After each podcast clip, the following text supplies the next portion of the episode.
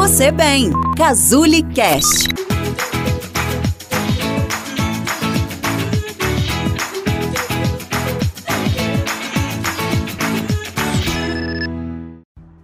Se eu te perguntasse de 0 a 10, o quanto você se ama, o quanto você se estima, o que você me responderia?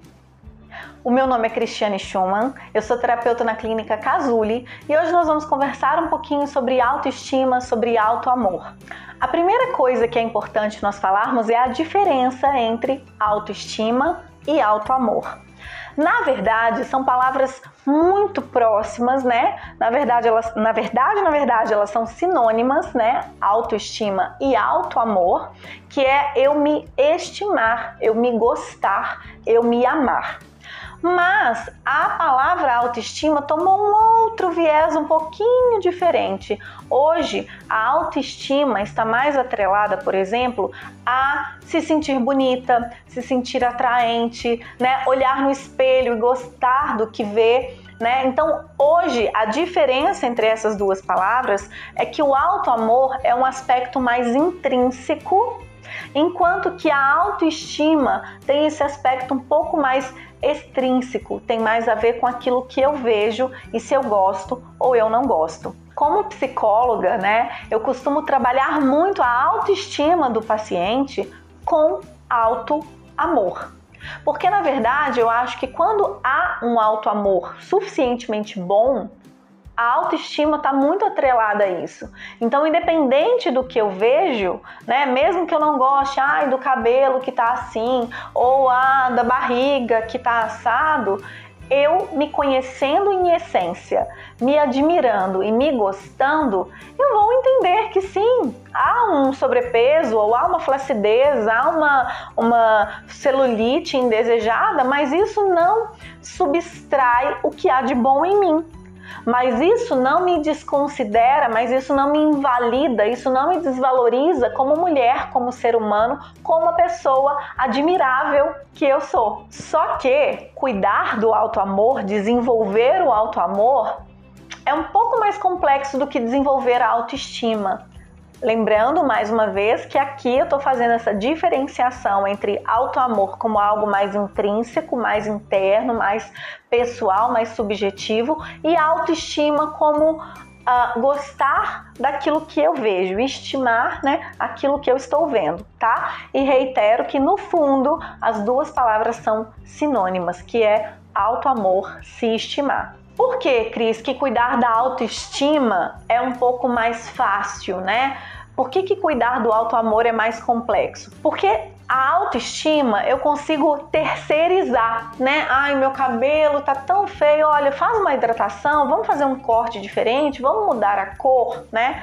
Eu consigo que outra pessoa me ajude de uma forma muito direta para que a minha autoestima é, estética se eleve, aumente, né? Ah, eu vou mudar o design da minha sobrancelha, ou eu vou colocar cílios postiços, eu vou fazer as minhas unhas, eu vou comprar roupas novas, né? Então, é um processo em que outras pessoas podem diretamente colaborar para que a minha autoestima se eleve.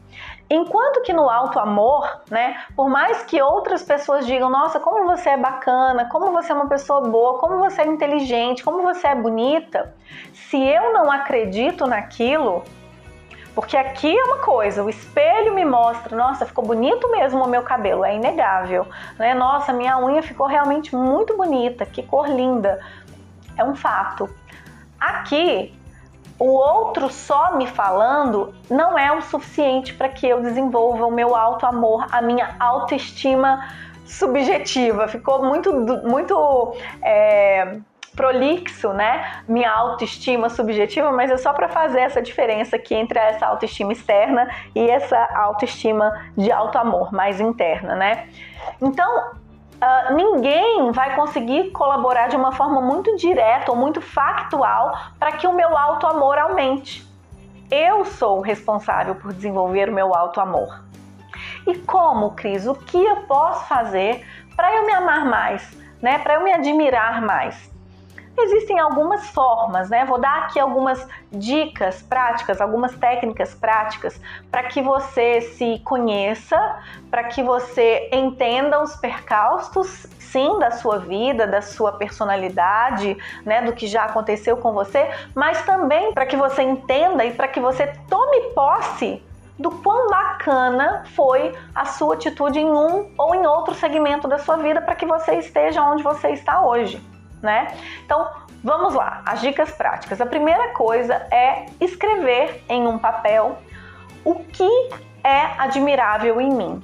Quais são as características que eu tenho que são admiráveis. E aí pode ser um pouquinho difícil, se o seu alto amor é baixo, pode ser um pouquinho difícil essa essa atividade. Aí você vai fazer o seguinte, você vai escrever num papel quais são características admiráveis nas pessoas. O que, que eu admiro nas pessoas? Ah, eu admiro pessoas honestas, eu admiro pessoas bondosas, eu admiro pessoas comunicativas, eu admiro pessoas inteligentes, eu admiro pessoas bonitas, eu admiro pessoas que construíram uma família, eu admiro pessoas que são generosas e você vai colocando essas características num papel joia? Depois você vai selecionando dessas características admiráveis quais eu tenho, né? E não precisa ser quais eu tenho no 10 não, gente. São quais eu tenho de 5 para frente, né? Olha, generosa, não sou a pessoa mais generosa que eu conheço, mas a minha generosidade é bem grande, é 7. Então, coloque como uma característica sua. Eu sou uma pessoa generosa, né? Ah, boa, eu sou uma pessoa boa? Sim, eu sou uma pessoa boa, né? Eu sou uma pessoa resiliente. O que, que é a resiliência?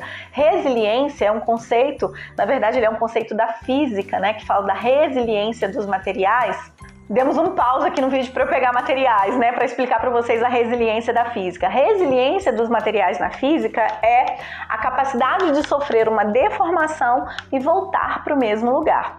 Essa garrafa, por exemplo, de acrílico, ela é um material pouco resiliente. Se eu amassar essa garrafa, né, muito provavelmente ela vai quebrar e eu não vou ter facilidade de voltar a garrafa para o estado inicial. Então, essa garrafa é um material pouco resiliente. Enquanto que essa toalha, por exemplo, é um material mais resiliente do que a garrafa. Né? Eu faço uma deformação e ela volta para o seu estado inicial com muito mais facilidade do que uma garrafa de acrílico, por exemplo. E aí a psicologia se apossou desse conceito de resiliência para falar da nossa habilidade de passarmos por algum evento, por alguma deformação e conseguirmos voltar para o nosso estado inicial ou o quanto mais próximo disso possível. Então, eu sou uma pessoa resiliente, eu sou uma pessoa honesta, eu sou uma pessoa comunicativa, eu sou uma pessoa que sou boa ouvinte, as pessoas me procuram para falar comigo, né? Eu sou uma pessoa criativa, enfim. Então você vai elencar, você com você, quais são as suas características principais e começar a se admirar por isso. Todos nós temos pontos positivos e também temos pontos negativos. E o que acontece quando a gente tem um alto amor baixo é que a gente coloca os pontos negativos em cima do palco e a gente pega os pontos positivos e coloca lá embaixo do palco. Então, quem fica aqui ditando as regras, né, ou tomando conta do palco, quando a gente não se gosta, são os nossos aspectos negativos, os aspectos negativos da nossa vida quando a gente trabalha o alto amor, não é que a gente vai tirar isso aqui, fingir que isso não, não existe, esconder e colocar o nosso lado bonzinho no palco. Não, é simplesmente colocar todo mundo junto todo mundo atuando, né? Todo mundo contracenando. Então, eu, enten eu identificar, eu entender, eu compreender e eu internalizar os meus pontos positivos, os meus pontos admiráveis e colocá-los em cima do palco com os meus pontos negativos, já é uma forma de se autoconhecer e de se autoamar. Uma outra técnica, digamos assim, é você pedir para pessoas que são importantes para você, que são caras a você, que escrevam. Escreve para mim quais são as minhas principais características, quais são as minhas seis, as minhas oito, as minhas dez, as minhas nove, enfim, né, para não parecer que tem que ser número par. Quais são as minhas principais características? E aí você pede para duas, três pessoas escreverem. Depois você vai comparar, né? Olha que interessante, a Joana falou comunicativa e o Arthur falou faladeira. São coisas parecidas, né? Um deu um tom positivo, a característica, o outro deu um tom um pouco negativo, a característica, mas os dois disseram de uma habilidade ou de uma facilidade de comunicação. Que legal! Isso é uma característica positiva que eu posso estar usando de uma forma não tão positiva, mas que eu vou começar a tomar posse disso, passar a me admirar por essa característica e tentar potencializar essa característica em meu favor na, da melhor forma possível. Uma outra técnica é você colocar também num papel quais foram as principais dificuldades que você já enfrentou na sua vida. E por maiores ou por piores que tenham sido esses desafios, né, e esses momentos, você venceu ou está buscando vencer, né? Por mais que você esteja aqui porque você está triste uma crise de ansiedade, está com autoestima rebaixada e por isso está assistindo esse vídeo, você está pelo menos em busca de vencer esse desafio. Então, depois que você escrever quais foram os momentos mais desafiantes ou os piores momentos da sua vida, você vai colocar qual característica sua, qual habilidade sua te ajudou a enfrentar e a superar este momento como eu disse, os vilões vão tentar invadir o palco nessa hora. Ah, mas você chorou muito. Ah, mas você brigou. Ah, mas você é, quase morreu. Ah, mas você. Beleza, né? Os vilões vão tentar invadir o palco. Coloque os mocinhos também, coloque ele, eles para contracenar, né? Foi muito difícil, eu chorei sim, mas eu consegui com a minha espiritualidade.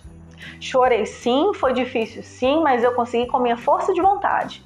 Chorei, foi difícil, mas eu consegui com os amigos, pela ajuda dos amigos que eu conquistei. Então, a partir de cada dificuldade que você teve na sua vida, também elenque qual foi a sua potencialidade, qual foi a sua característica que te ajudou a sair, né, a superar essa situação. Foque no quão boa pessoa você é, no quão bom é o seu coração, no quão boas são as suas intenções. Passe a se admirar não necessariamente pelos seus defeitos, mas pelas qualidades que todos nós temos também. Identifique essas qualidades, coloque elas em cima do palco com você, trabalhando ao seu lado, sendo seu braço direito. Ah, mas eu tenho tantos problemas. Tudo bem, mas você também tem outras potencialidades. Então passe a olhar para elas também, que isso vai fazer com que você se conheça mais, se admire mais e com certeza se ame mais e desenvolva o seu alto amor e a sua autoestima. Se esse vídeo foi legal para você, se serviu para você refletir sobre algumas coisas, né? E você acha que algum amigo, alguma amiga também poderia se beneficiar dessa reflexão ou dessas tarefas aí, né, que foram passadas, compartilhe, né? Compartilhar informações que fizeram sentido para nós é uma forma de utilidade pública, da gente ajudar outras pessoas que possam estar tá passando por alguma dificuldade. Eu fico por aqui esperando os seus comentários, esperando as suas perguntas, as suas dúvidas, sugestões para novos novos vídeos e me despeço com muito carinho, deixando um beijo e até a próxima!